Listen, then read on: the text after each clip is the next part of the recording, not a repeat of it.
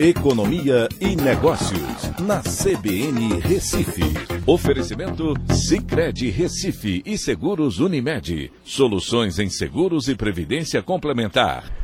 Olá, amigos, tudo bem? No podcast de hoje eu vou falar sobre a Volts, que também é conhecida como Tesla do Nordeste, que vai produzir 20 mil motos elétricas em 2022, quatro vezes mais que em 2021.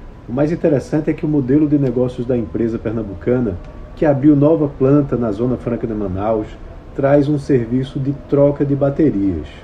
Pois é, essa empresa foi criada em 2019, tem uma linha de montagem no Cabo de Santo Agostinho e inaugurou agora uma planta com 11 mil metros quadrados na Zona Franca de Manaus.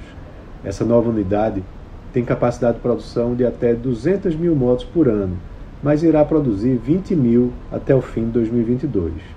As dificuldades com fornecedores chineses e também a alta demanda europeia por baterias e componentes elétricos têm exigido um crescimento mais conservador na produção, que hoje tem lista de espera de quatro meses, colocando também a Volts como a décima maior montadora em vendas no Brasil. O mais interessante é que as motos vêm calibradas com diversas tecnologias de ponta nos seus dois modelos atuais e há cinco novos modelos em desenvolvimento. É, mais interessante ainda é que é uma moto que foi concebida para ser elétrica, né? não uma adaptação de uma moto de combustão. A Volts também inova numa área muito interessante, um modelo de serviço de assinatura de troca de baterias descarregadas em pontos de troca para os seus assinantes.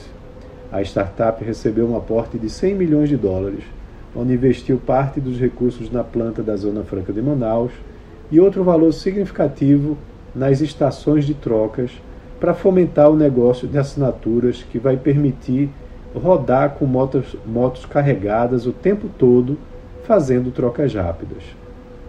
A Volt fez também uma parceria com o iFood para desenvolver e testar o serviço de substituição de baterias com um público que usa intensamente as motos e que pode se beneficiar diretamente.